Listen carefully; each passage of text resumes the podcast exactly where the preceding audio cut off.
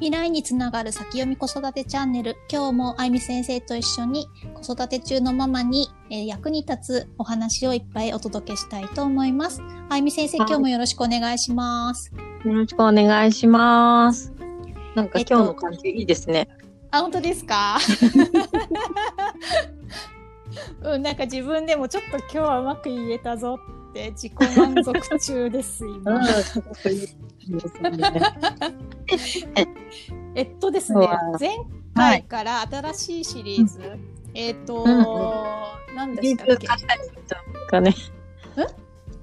いつの間にかシリーズっていう感じになってきたね。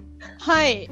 うん、で、えっと、あ、そう、当たり前を見直すシリーズでした。当たり前を見直すシリーズで、衣食住の「い」について前回お話をしました。で、今日は食について食べることですね。食べることについて、えっと、コロナ前と今と、うんあの感じ方が違って、なんか前当たり前って思ってたけど、今のこの感覚だとちょっと違うんじゃないって思うことについて2人で話をしたいと思うんですけれども。はい。なんか、あのー自粛中に結構私見たんですけど、ツイッターとかで、ママたちの叫び、みたいな、あの、叫びですね。叫びみたいな書き込みをよく目にしたんだけど、なんはか、すごく、子供もいて、旦那も家にいて、3食作って、うん。パン作って、洗って繰り返してんだけど、うん。みたいな。何なのって。そう、みたいなのがすごい、なんかそれで時々ね、あの外食したくてもできない状況だったりししたじゃないですか。うんなんか休みが欲しいって、ちょっとでもいいから、一食分でもなんか休みが欲しいからなんか買ってきたりとかうん。したいな、みたいなのを書いてるのをよく見たんですよね。うん。うん。なんかこう、今なんかウーバーとかいろいろ配達のね、うんうん。してくれる、まあ、飲食店さんも大変だからいろいろ工夫してやってると思うんですけど、うんうん。うん、そういうので少しでも、ね、休み時間できたらいいのになーって思うけどなんかママが作るの当たり前だと思ってるってないですかね？うん、私それ本当にそう思います。え、あゆみ先生はその自粛中どんな風に過ごしてたんですか？その食に関しては。食に関してはまず買い物なんかしあの大勢で行っちゃダメみたいなのがあったじゃないですか、スーパーは一人ずつ来てくださいみたいな、うん。でもうちちっちゃい子がいたのでうん。ね連れて行ったら2人になりますみたいな感じだしう、んうんなのでまああのパパに行ってもらうとかね、うん。うんおばあちゃんん。に行ってもらうとかまあ私が行く時は、まあ、子供を見てもらうとかってしながらうんうん。ものに行ってたりしたんですけどでまあ作るのはうちはもうもともとですけどあのできる人が作るシステムなのでおおいいですね。そうなんです。で私あまり得意じゃないというか好きじゃない、好きじゃないというか気が向かない。うん、わかります。私も作るのあんまりですね。で、なんかうちのあの長女が、あの思春期長女が結構ディスってくるんですよ、私のことを。料理ができないみたいな。だから、なんかママが、マが台所にいるとか、なんかそういうのをふざけて言ってるつもりなんでしょうけど、なんかそういうの言われると余計になんか、ちょっといね、じゃあ作んないわ、みたいな。子供かっていう。子供かって感じですけど、まあうちはだからもうもともとそういう分、分業というか、まあ私の母がやりたがりなので、でもやっぱりね、それぞれが作るとそれぞれやっぱ文句があったりとか、口に合わないみたいなのが出てくるので、それはそれで本当めんどくさいんですけどね。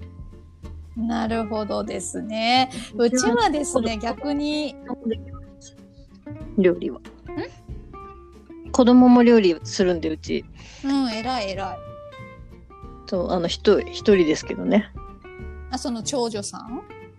うん、長女、長女は作ってっていう人で、うんうんうんあの、長男？うん。長男が作るんです、うちは。あ、ちょ、長男さんの？長男さん、そう。男の子が。作る。いや、そう素晴らしすごいい。食べがりなのでね、作るんですよ。うんうんうんうん。なるほど。あ、うちはですね、あの、もともと買い物は父に行ってもらってたんです。だけど、うんうんうん。コロナででしかも父ちょっと病気持ちなので、もう移ってしまったらアウトだからっていうことで、買い物は私が全部行くようにして、うん。で料理もでしょ？たら、うん正直うん。うーってなるんですよねある日突然。なのでその、陽子先生が作ってたの？ん料理作るのも100%陽子先生？もうほぼほぼうーん。たまに気が向いたら作ってくれるんですけどか。なんか作ってくれても一品作って、うん。お味噌汁は作んないとかね。ああ。でなんか洗い物してもなんか100%洗い物じゃないんですよ、何か残すんですよね、うんうん必ず。っていうのが積み重なるとうーってなるでしょ？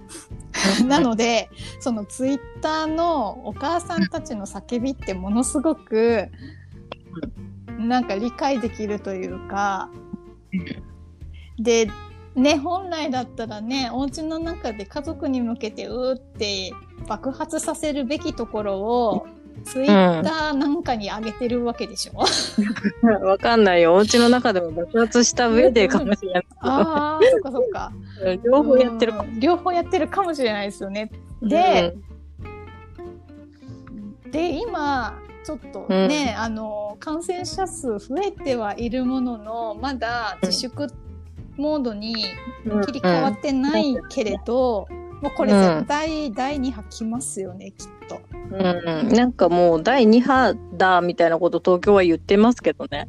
そうですよね。でも、で第1波は、うん、そうやってねなんかツイッターでこうぶちまけてなんとか我慢できていたものももう一回同じものが来るって思うと一、回経験してるからどれだけきついかって分かった上でもう一回ってなるとちょっとしんどくないです。うーん、ね、また、またあれやんの？っていう感じはありますね。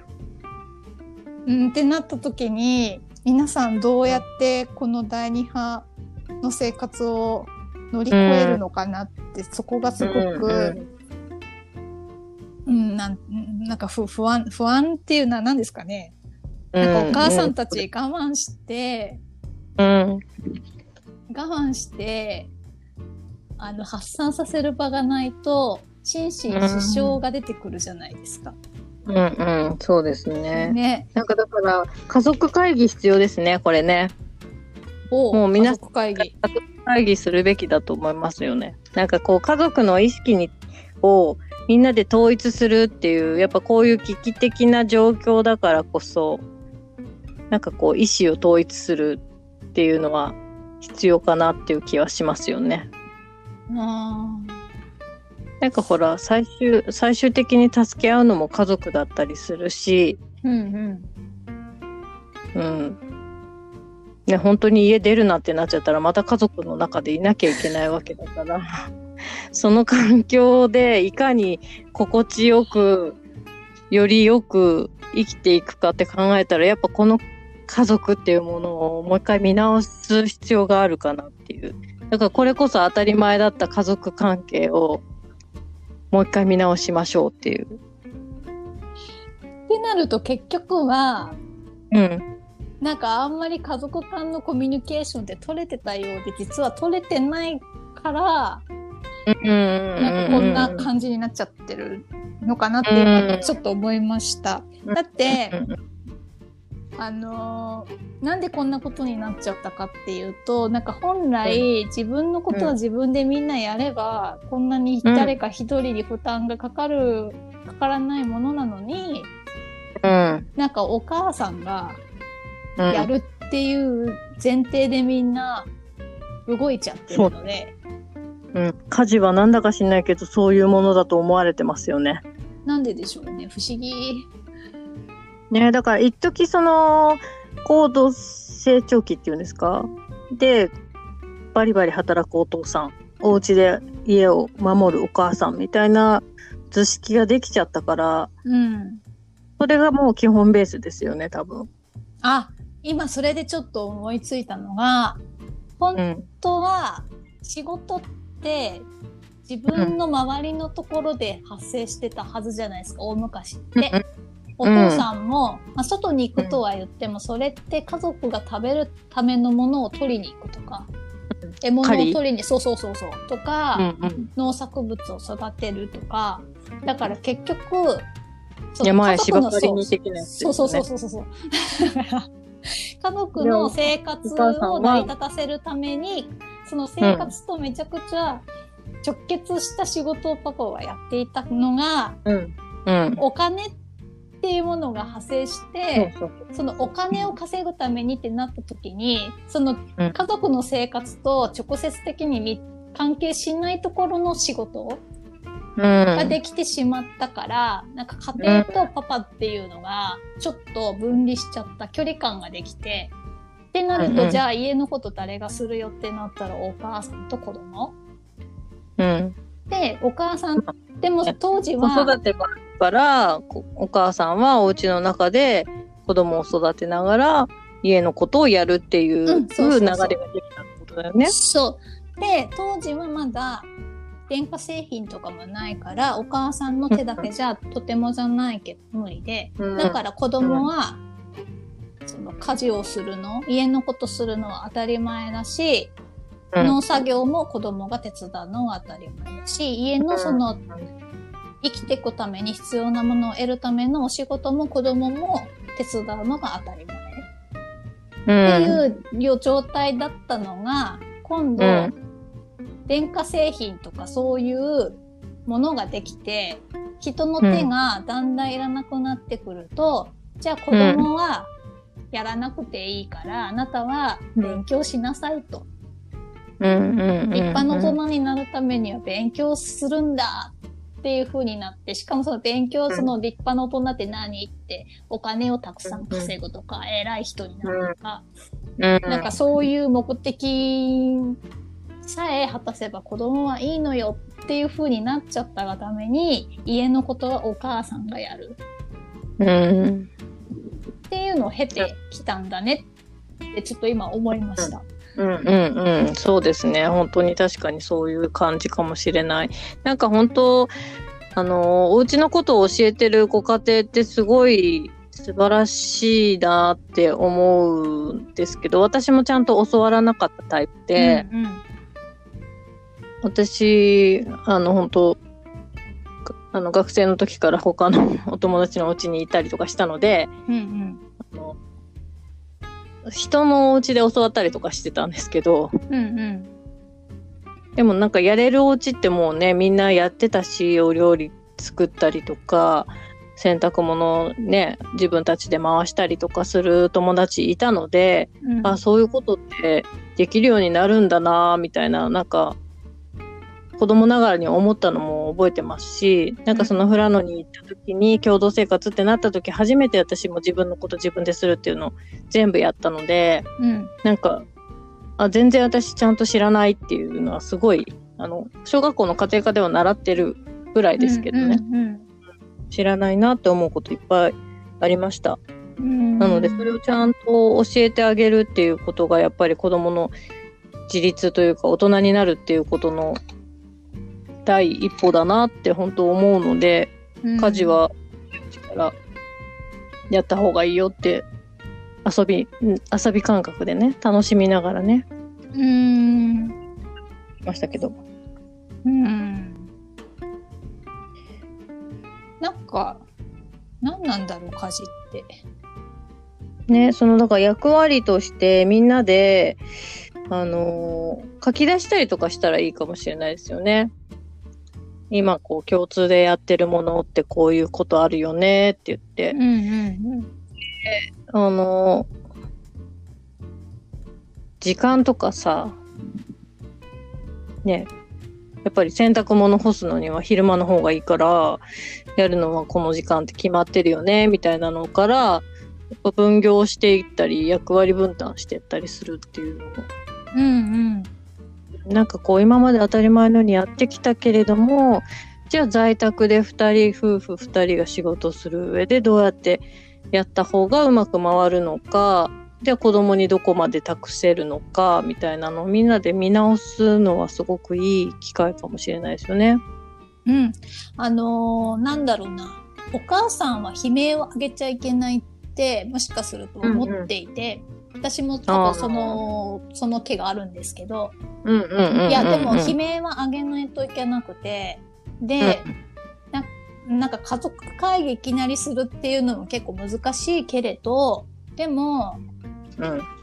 一回その自粛生活を経験したからこそ今しか言えない。今だから言えるって思うんですよね。うんだから、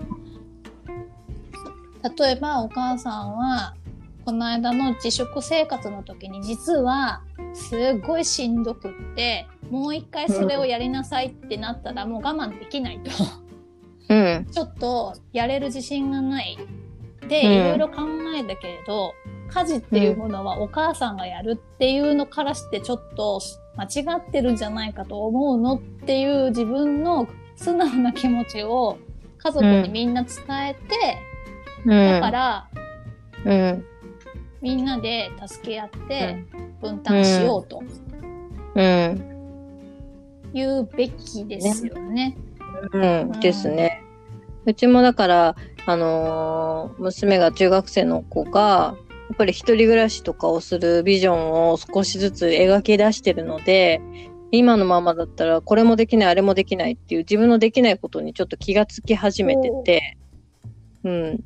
で、今まではよろしくって感じで、こう平気で甘えてたんですけど、うんうん、なんかいつか自分がそういうことをやらなきゃいけない日が来るんだなっていうのが少しは見えてきてるみたいで、なので機嫌が良ければ、タイミングが合えば、まあ、うちは食洗機もあるし、洗濯機もあるし、ね、うんじゃないですか、ほぼ。うんうんうん。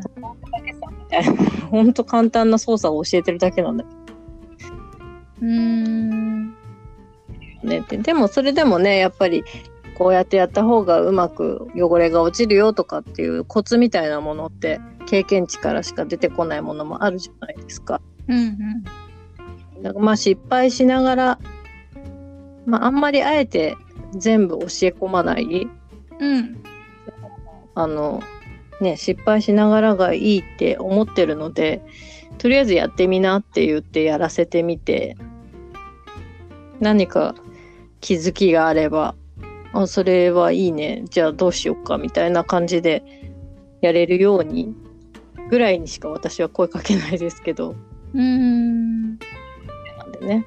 うんうん。そんな感じで、まあ小さい子がいるお家は、まあママと遊び感覚で楽しみながらやったらいいんじゃないかなって思います。洗濯物畳競争とかね、うん。タオルだけとか渡して、うん。よーいって、あと靴下こうね、重ねてくるってやるお家はくるってやるやり方とかを一緒に練習してみたりとか、うんまあ畳み方はいろいろ ありますけど、うん。そうですよね。あの今回の話になりますけど。うん。なんかそういうのを楽しみながらやって、遊びっぽくやって、どんどん子供たちも自分たちでやれるようにしていけれたらいいなぁとは思いますね。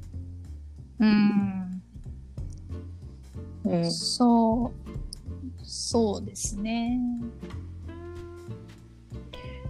結局なんかそういうのを学校でね、あの、家庭科の授業とかで教わったりすることが、ね、陽子先生も家庭科の先生だった時があるっておっしゃってましたよね。あそうですそうです。一応教えますね。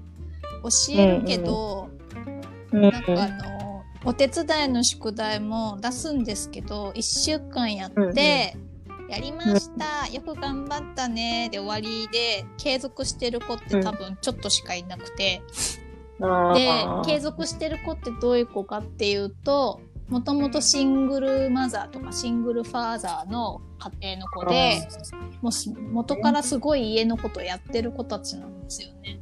うんうんうんとか兄弟がいっぱいいるとか。うん。だからまあ、別に活動しなきゃ回らないっていう現実があるってことですね。そう。でもそういう子たちの方がなんか普段からもすごくなんだろうな。しっかりしてるっていうかうん。軸があるというかうん。もうなんか小さな大人みたいな感じ。56年生にもなれば、だから先生が言うことも全て正しいと思ってない元から。なのであの新米の私とかに対して結構突っかかって言ってきたりってこともあったんですけどだから正直やりにくかったけどよくよく考えるとそれだけ自立してるってことだなと思ってうん。うん。うん。うん賢いんですよやっぱりうん。先生に立てつくってことは賢いんですよねうーん。そうなんだ。それ聞いてちょっとほっとした。私あめちゃくちゃ立てついて。えだって持論がないと立てつけないですよねそうです、そうです。確かに。うん、そう何か違うっていう自分の意見があってその意見が出るってことは何かしらそれに近い体験をしていてそれが正しいか正しくないかって自分なりに判断できてるってことだからでそれでうん。ねなんか先生っていう立場の人に対してこうみんなの前で堂々と意見言えるって相当ですよね今思うと。うん。確かに。でもそういう子ばっかりになってほしいですけどね、本当はね。うん、うん、本当。先生とかね、その、なんか立てつくって聞くとちょっと、なんかそ、なんだろう、そこにもうそもそもやっぱり力関係があるんだなっていう感じがしちゃう。そうそう。だから私若かったのでたなんか自分ね一応私は先生なのよっていうのがないと、なんか制御できない感じのところもあって、まだ未熟なんで。だからその私の立場から見ると立てつくなんですけどね。でも本人はそういうつもりはない。ただ、いや、うん。先生それ違うっていう。うんうん。そう、対等な感覚でね、一人の人とで意見をそうそうそう言ってる感じなそうそうんだよね。そうそう。うん本当にそ、そうう。その、だから意見がね、出てこない子の方が本当に多くって最近は。うん。うんなんか自分の持論みたいなものがそもそもない、言われたことをやってるだけが、まあ最近っていうかずっとここ、ここのとこずっとそうなのかな？戦後の教育がそうだったから。うん、でももうなんかそれの言葉で片付けたくないですよね。うんうん、うん。もうだって戦後終わって何年よって感じじゃないですか。そうだから本当に新しいのに切り替えていかなきゃダメなんだって思うよね。本当は常に常にこうリノベーションしていくというかリニューアルしていくというか教育も何もかもそうだけどいろんな商品開発がされてってどんどん進化ねいろんなものが進化していくのと一緒で教育のスタイルもいろいろと進化していくべきだと思うんだけどうん。ね本当にあれは何？文科省の縛りですか？なんか決まったことしかやれない感じの。うん。ただ、家庭っていうのは家庭内は別に文科省の縛りはないので、そうそうそうそうそう。そう。だから学校でできないから。そうそうそう。家庭とかその地域のコミュニケーションっていうところにおいてはそんな縛りはないから、うん。だから個人個人が何が必要なのかその時その人にとってうん。何が必要なのかっていうのをちゃんと考えて見定めてやっていけばいいだけのことで,、うん。でさっき先生お進化っておっしゃったんですけど進化しているってことは退化しているものもあるんですよね同時に。だからそっちも見なくちゃいけなくて。うん。で退化してるもので本当は必要なのに退化しちゃってるものもあるかもしれないからそれを補うためにじゃあ何したらいいのかなうん大体の人があれだよね体を動かすことを退化してるからスポーツジムに行ったりとかやけにトレーニングしたりとかしてるよね。やっぱ動か便利な機機械が増えたからさっき言ってたそのね家電製品とかがどんどん便利になっていくからそこに変に労力と時間と体力使わないでもできることが増えてるは増えてるじゃないですか。うんでもなんか家電製品で失われたものを家電製品で補うっていうのがなんか私そうなの嫌だよね。なんか腑に落ちなんか腑に落ちなくてでいやあのいいん。ですよあの家電製品便利だからもちろん使っていいけれどうんあの停電が起きた時とかね洪水になりました、うん。停電になりました。お家が流されました。ってなったら、うもうすごい原始的な生活に戻るわけじゃないですか。で、その時に何をしたらいいのかっていうのがちゃんと分かってないといけないから、そういう原始的なやり方っていうのも一応は知っとかないといけないし、一応は経験しといた方がいい。うん。うんでそういうのがね、結局サマーキャンプ的なものとかで、こう体験できてたりとかしたものかもしれないですよね、子供たち別にサマーキャンプに行かなくても家の中でも実はできて、うんうんうん電化製品使ってるけど、今日はちょっとね、原始的なやり方で やってみようかとか、うんすればいいだけの話。うんうんうん。そう、なんか何かで補おうじゃなくて、もっとなんか身近で補えるものは自身近で補ってもいいのかななんて思ったりするし、で自分のなんかこう手手先とかを使ってやるっていうのも、なんかものすごく大事かなっていう。そのものを大事にするとか、ありがたみがわかるとか、なんかそういうことにつながるのかななんて思いますけれど。うんうん。そう、なので、手洗いする、ね、洗濯もうん手洗いするとか、うん。あとはその、電気がなくっても、その光の仕組み、太陽の昇る、うんう沈むとか、そういう自然の仕組みとか、うん。星の方角とか、そういうのを知っておくだけでも、うんうん。うん、いろいろ知恵がね、出てくるかもしれないし。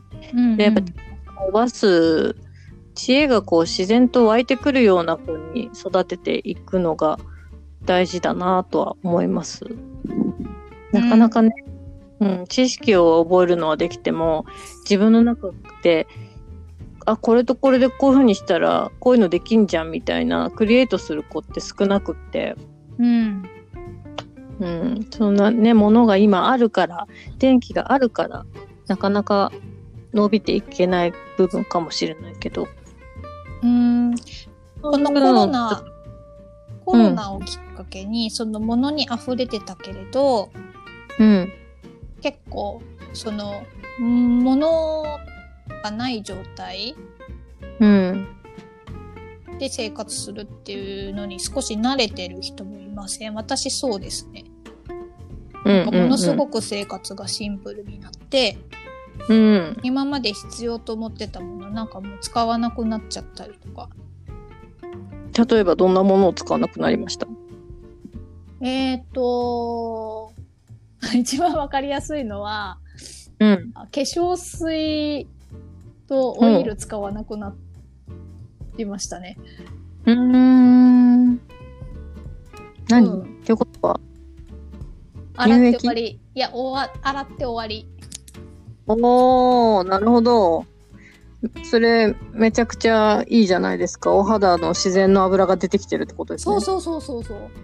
うこれ冬だと無理だと思うんですけど、今夏だからっていうのもあるんですけど、うん。でも本来は化粧品ってあれ化粧品会社の収益を上げるために なんか作ってるっていうのをなんか読んだことがあって一回チャレンジしたことあったんですよ。うんうん。でも当時は挫折してでコロナになって、うんせっかくだからねうん。なしでやってみようかって思って。意あんまりね、人に会う機会もなくなってるからね。そうだからお化粧もあんまりしなくなっちゃった。うん。でもそういう女性多いでしょ、なんかお化粧品がね、売れなくてちょっと売り上げがっていう話もあるし。うん。もう今、生徒さんあれだもん、オンラインでレッスンすると、お母さん、あの、画面から見切れてる の。見切れた状態で会話してくるの。ママなんでって言今日すっぴんなんでっていうのね。いやいやいや、いいじゃん、すっぴんも見せてよって言うけど、いやいや、それはやっぱ見せるのは無理ですとかって言って、フレームアウトした状態で会話をし続けるっていうね。で、なんかこの間で、ちらっと映った、あ、ママ今日映映ってるって言ったら、あ、今日はね、幼稚園があったんで化粧しましたって言って、すごい面白いと思った。女の心理って面白いなって。うちも一緒ですね。もういないってなると大体、あ、化粧してないな、これはって。ああ。お母さんね。そうそうそうそうそう。でもうんその場にはいるんでしょ？声声では参加してたりするんであ、しょそうです、そうです。なんか絶対にこう入らないように、微妙なところにいてくださって、声が入るように。うんうん。フレームアウトしてるよね。そうそうなんかあれそう面白いそう。これは意図的だなっていう。もともと本当のメイクでいられるママたちは全然変わらずだけど、本当にお化粧バッチリしてるママ、あ、確かにお化粧いつもバッチリしてるなって思うもん。で確かにね、お化粧は本当に。私逆にでもオンライン増えて、なんだろう、画面映り気にするので結構お化粧してる。本当ですか？えらい。私逆にしなくなっちゃいましたね。本当？うん、で、いやだからそれファンデーション、ファンデーションもうん。あ3、4ヶ月ほとんど塗ってないですよ。あ、ああ、ああ。そう。買ってない？あ、あれ、いつもどのぐらい？あ、塗ってない？塗ってない。おお。そしたら肌の調子がいいです。うん。いや、絶対それですよね。私ももともと肌が綺麗だねってよく言われるんですけど、何が秘訣だったら、できる限り化粧をしない、余計なものつけないっていう、いつも言い続けてましたから。ほー。私は本当に私知ってなかったんで、うんうんうん。今の方がしてるっていうか、大人になってからし始めたっていうか、うん大人？も う大人になって何年だよって。そうそうそう。今いつから大人なんだろうなって今自分でも言ってておかしいなって思ってた。大人になってからのがもう長くなってきたかも。子供を産んでから、お母さんになってからお化粧を始めたな。あ、なるほど。うん。なるほどですね。そうそうあでもいいですねお母さんになってから。スタートが遅いから、だから綺麗なんだと思うんですよね、私。綺麗って自分で言ってるけどさ。うん。いや、でもお化粧はね、小さい頃からしない方がいいですよね。うん。でもテクニックは練習させたいなってなんか自分は娘を見てて思うな。あそれはなんでですか？いや、お化粧、あの、いや、単純にお、あの、下手そうだから。お化粧が下手そうだから、技術はちょっと経験値上げとかなきゃいけないんじゃないかなって思って。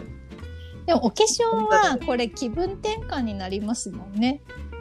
う本ん。当でなんなんかこうなりたい自分にこう近づける近づけれるっていうこれもやっぱり女性であるからこそちょっとねうん、楽しみというか、そう、でも、ほら、絵、絵描くの上手な子、ね、人とかは上手にできるけど、やっぱりそういうすごい苦手なタイプの子もいいてさ、うんうんうちの娘なんだけど、なんか絶対上手にできないってもう自分で思ってるし、だったら整形した方が早いとか、なんかほら、今加工できるじゃない？アプリとかでいろいろ。はいはいはい常に加工してればいいし、みたいな。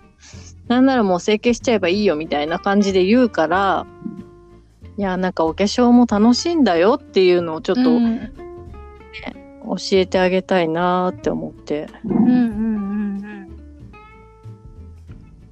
そう、でも多分ね、不器用な子はちょっと、うん、イラッとするんじゃない？自分の上手にできないと。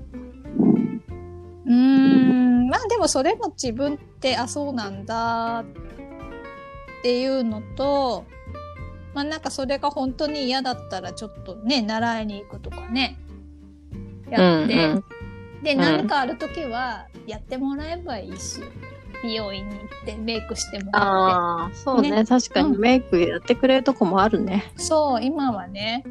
うんうんううん。ん、だから、ね、そこで別に劣等感を覚える必要性はなく、うん。うん。まあ、上手に活用すればいいのかなって。うん。そういうさ、劣等感を何で持つのかっていうさ、話なんですけど、おうおう。やっぱりこう、正解を求めるんだよね。こう、自分はダメとか、うんうん。ジャッジしてさ、こう、点数つけちゃうみたいなのすごく言えるタイプ、うんうんでそれを本当生徒のママたちにもすごく多くってうん子供に「アンパンマン描いて」って言われてじゃあ描こっかってなった時に「いやーママ絵下手なんだよね」って言いながら「絵心ないから」とかって言いながら毎回描くママたちが本当に多くってうーん。別にそんなこといねこう思わなくていいのになって思うしそのアートってもうそもそも正解がない世界じゃないですか。ん。音楽もそう。うん。だからその感じね感じる側うん。受け手側が感じたものが正解だと思うしうん。発信したい側が好きなように発信したものが正解だと思うしうん。なんかそれ答えを一つにしようとするというかすごくそういう思考が強い人が多いなって思うんですよね。うん。そう、うん。正解がないはずなのにうん。正解があるんですよ。っていうか正解があるっていうか正解を作っ作ってるんですよね。でその型にはめはまってないとうん。なんか評評価されないというか。でも、その正解って言われてるものから外れてるものでいいやってこうアピールしてる人たちいるじゃないですか。だからやっぱりそれがすごくいいよねっていうファンが必ずいるんですよね。うんうんでファンがいるってことは同じもの求めてて同じ表現したいっていう人がいるってことだからそれも正解なはずなんですよ。うんうんなんかね見てたいとか聞きたいとかね。そうそうそう。でうん、何のためにそもそもその芸術ってあるのかって言ったら、人、人の心を満たすため。うんなんかすごい深いテーマですね。芸術は人の心を満たすため。とか、うん思ってるものを表現したいっていう欲望望みの形でしょ、多分。うんなんかちょっとまだうんこう、腑に落ちてないですけど、まあなんかそういうものだとしたときに、そもそもそん、それに正解不正解ってあんのっていう。うん、もうなんか100通りあっていいっていうやつですよね。うん。100人いたら100通りあっていいみたいな。そうなのに、まあなんか学校のね、テストもそうだし、うん。ピアノとかなんかそのね、美術とかのコンクールとかもそうだし、えそれ。なんか入学テストとかもそうだし、うんうんうん。なんか点数つけられるのが、で、あなた何点よってことは、あなたの演奏が何点よ、あなたの表現が何点よ、イコールあなた何点の勝ちね、みたいな。あなたうん。1番、あなた2番、ささ3番ってなんかおかしくないですか、それっていうのが、なんか最近すごく思っていて。うん。本当に思います。なんか、ね、人ってそういうジャッジして、何らかのこう基準でランク付けするものじゃないですよね。なんかランク付け好きですよね。ね。点数つけたり、評価したりでそう。で、なんかここ1位とか70点とか100点とか言われて、わあ、嬉しいって喜んでるのが変な話ですよね。うん。そうそうそう。うん。なんか、ね、そそれぞれが100点と思って活動したいですね。うん、っていうか点数、それいらなくないです。もううん100そとか0もそもねとかね。うん、ただまあなんか自分の満足度っていう尺で、うんまあ分かりやすいから、まあ100が大満足としたら今何、どのくらいとか、なんかそれはなんか見える形にするとね、いいのかもしれないけれど、自分の価値観についてね、なんか自分でこう評価するのも変な話だし、ましてや人、人からね、しかも見ぬ人からね、なんかいろいろ言われて、ね、そうね。あなたがいるような人とか、別に自分がすごく尊敬してる人なわけでもないような人に、うん。なんてたりとかしてもね、嬉しい、うん、悲しい、悔しいのも強くなるかな。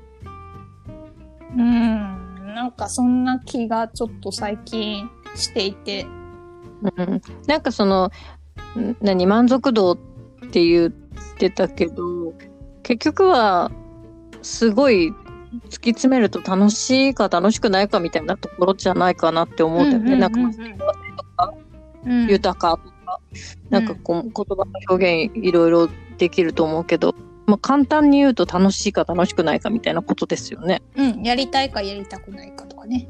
うんうんうんうん。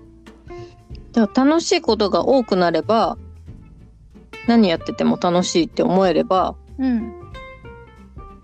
それはとってもいいいいとか悪いとかないんだけどうん。満足感あるかな、うん。で、なんか楽しそうにしてると人って集まるじゃないですか。で、同じことしたい人って必ずいて、で、その人うんたちが寄ってくる。うんうんだからそこでうん需要がね、できるわけだから、それでまたそのコミュニティは発展していくでしょ？まあ、なんかそれでいいじゃんって、ちょっと思っちゃう。ですようね。ん。うん。うん。確かに。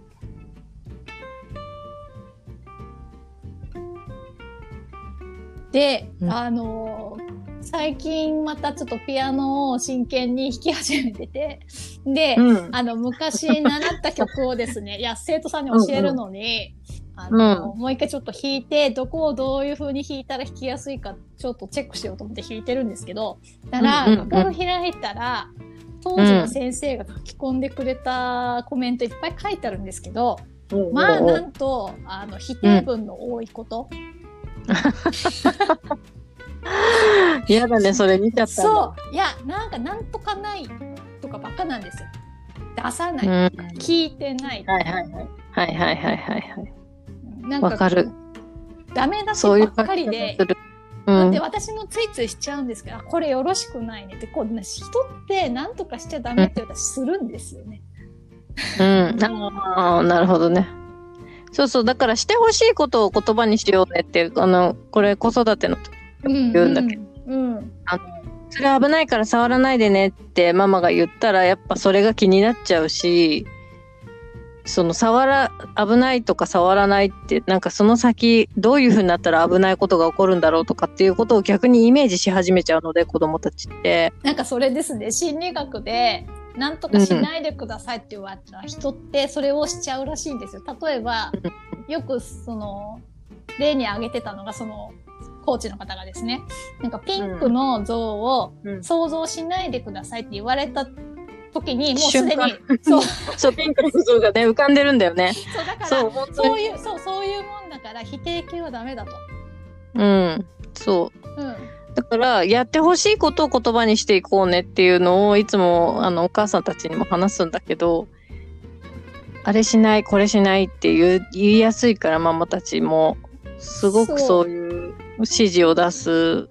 私の母親もうちの子によくそういうのを言うんだけど、それを言うことでそれをするからねって私もすごい言っちゃうんだけど、そう。どうしてほしい？で で言葉言葉もですけど文字にされると、もう見た瞬間に なんか当時の記憶がこうまざまざと出てくるししかもなんか本当文字って強烈ですよね。いつまでもそこにいるっていう。うん、でなんかその負の、ね、エネルギー出しまくってるわけじゃないですか。でしかもうん。相当私そこを何度も何度もやらかしてたみたいでめちゃくちゃデカデカと力強く書いてあるんですよね。なんとかしないみたいな。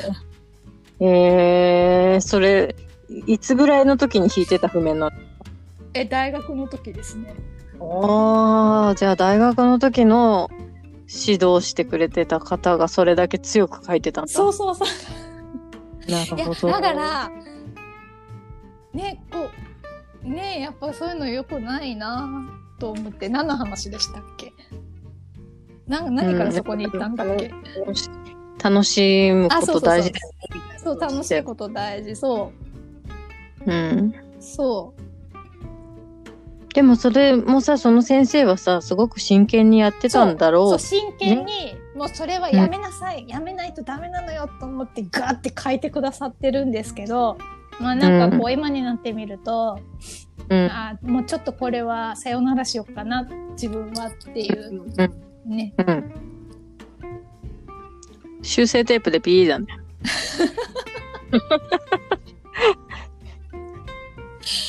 そうなんかその、その時きっと、それにこうぶち当たって頑張ってた、ちょっと、そういう否定的なことを言われながらも、頑張ってそこを何とかしようとして戦ってた陽子先生もきっといるわけでしょ？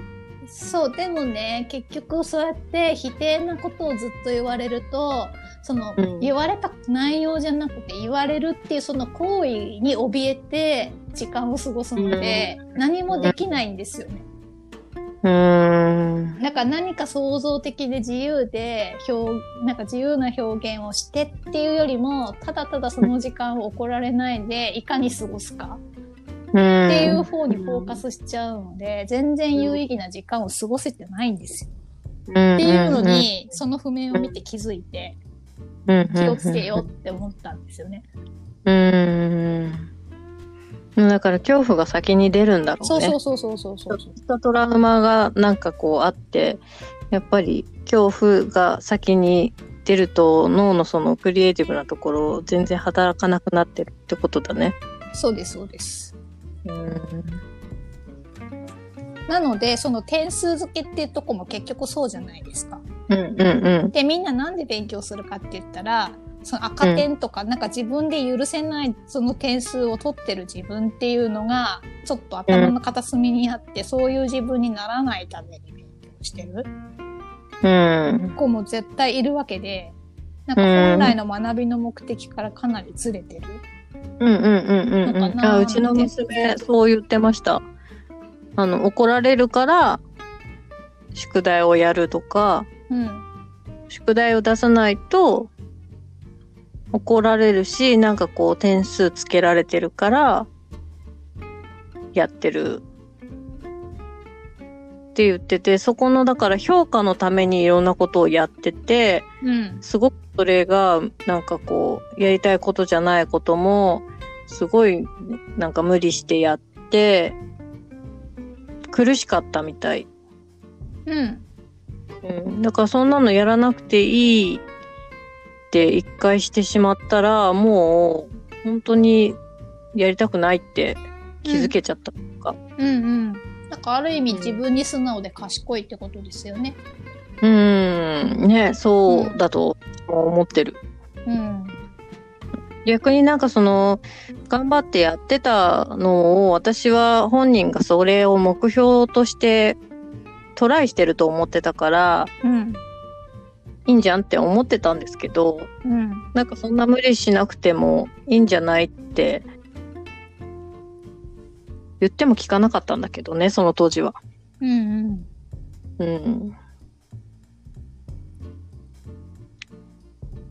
うん、まあそういうまあでもちょっと苦しんだりすることもねうん。いいいいじゃなくてこう人生を豊かにしてるっていうねことではいいのかなっていう気はするけど先々ね大きくなってからもそうやってちょっととらわれてうん。そこに帰るみたいなのがあるとちょっともったいないなっていう気はしちゃうね。うん。まあでもいいんじゃないんですか。一度目と二度目、そうそうそうそう。一度目と二度目全く一緒ってことはないし、まあい全く一緒ってことは一回目で必要な学びを得てないってことだから、二回目しないと学べなかったってことなので、まあそれはそれで、ね、うん、なんだか耳が痛い。やっと気づけたよ、私、みたいな。うんうん。そんなことがいっぱいありますあ。るあるある。耳が痛いです。そうそうそうそうそうそう。そう。でもなんかそう、学校とかって、なんとかすべ、するべきみたいな、こう、べき、べき論というか、うん。こういう、こう、捉え方したスタイルのものがすごく多い気がして、うん。うん、なんか、そういう教え方ってすごく本当に重要だなって、私たちもね、なんかこう、子供たちにいろいろ教えたりする立場だから、思う、思いますよね。なんかこうあるべきみたいな感じで、教えすと違うよねっていう。うん。うん。なんか、正解ってね、どれが正解かわかんないし、自分が教えてるのが嘘かもしれないじゃないですか。極論。うんうん。うん、そうそうそう。そういつも変わるかもしれないしね。そうそうでしかもなんか私の場合は人それぞれ体ね骨の数とかはでどこに何があるっていうのは大体みんな一緒なんだけど、うん生まれてからその今ある時までに生活の習慣とか、なんかそういうのに癖って必ずあって体の歪みってあるじゃないですか。うん。だから私の今のこの体だとこうやったらうまくいくんだけど、それが全員にこう当てはまるわけじゃなくて、うん。いやその人その人の体に合った生き方とか感じ方とかしないといけないから、なんか正解が本当にないんですよ。だから、もうなんかそれに気づいた時に、もうなんか教えるっていうよりも一緒にどうやったらいいかを探すみたいな感じにもうシフトしちゃってて、ってなると私先生っていうのもなんかあんまりこうしっくりこないから、うんなんかちっちゃい子には自分は先生って言うけど、ある程度も大人になったら、大きくなってきたら、もう先生って言わないで私って言うんですよね。なんか先生っていうのがすごい違和感。うんうんうん。自分で自分の一人称を先生って使わないでっていうそうこと、そうそうそうそうそうそう。そうだね。確かに。まあ私、お母さんと喋るときは私って言ってうんる。うん子供にはもう相性として先生っていううん。のを使っうんうん、そうね。てる感じはある。ううんんうん。うんそれと同じだよね、きっとうんうね。ん。そう、お母さんに先生はなんて言わないもんね。当たり前だね。まいや子供が一緒にそうそう。本当に喋ってるとかだったらね、先生はうん言うけど、うんうん、お母さんと二人で対峙してる時にはね。ね言わない。あ、確かに言わないですね。うん、でもそれって結局同じ立場だよ、対等だよって思ってるってことだから、それをうんもうある程度心も体も育った子供たちに対しては同じスタンスでいいのかなって。うん、なんかそういう方結構いそうですけどね。探す学校の先生とかでも絶対自分のことね、なんかそう先生みたいな風に思っ思ってないな、なんだろうな、なんかそういうスタンスじゃなくこう接してる方もいるでしょうん。うん、あだ名、あだ名みたいなので呼ばせたりとかね、友達みたいにしたりする人いますよね。うん、友達とまたちょっと違う。かな、うんかなっていう気はするけど。というわけで、またなんかいろいろ話が広がってしまって、うん。食ではない話にもなってしまいましたが。そうそう。いや、だから食、食のことでさ、その、この、も、もしね、第2波とかって言って、また自粛みたいな生活スタイルになるんだったら、っていうのをちょっと考えて、うん。なんかこう、今すぐできること、うん家族の中で。うん。うん。で、子供たちがいるんであれば、買い物、ね、どこでこれを買うと安いよとか、そういう情報を共有するとかさ、うん。買い物がまず一人ずつできるように、ママじゃなくても、うん、できるようにとか、うん。宅配の頼み方ができるようにするとか、うん。なんならお料理もね、一緒にできるように練習しておくとか、うん。うん、これはまあ、このコロナじゃなくなったとしてもね、本当にどんな災害が来るかわかんないから、うん。できること少しずつみんなで共有していけたらいいですよね。っていうのをまうんうん。そう、まずママが悲鳴を上げる。声を出す。声を出す。うん。そうそう、もうそこからスタートうん。ですね。うん。なかなかね、まあでも、夫婦間の方が難しい人もいるしね、子供にはいろいろ植えたりする。うんうんうん。うん。うん。で、その、そうそう、魚、魚釣りの話、よくね、出てくるんですけど、魚を与えるんじゃなくて、子供に魚を与えるのは、もう今は与えてていいんですけど、うん。魚の釣り方を教えることがすごく重要だよっていうことですよね。うん。うん。お母さんたちが離れて環境にとか、ね、まあ、具合が悪いとかね、そういう時でも、魚の釣り方知ってれば、うん。まあ、本当に魚の釣り方を教えろっていうことじゃないんですけど、まあうんそれも教えてもいいですけどね。うんうんうん。。そ自立していろいろできるために何からできるかちょっとうんお話し合いをするところ、まあ、うんお母さんが声をかけてください。う。はい。ということで、はい今日もありがとうございました。はい、ありがとうございました。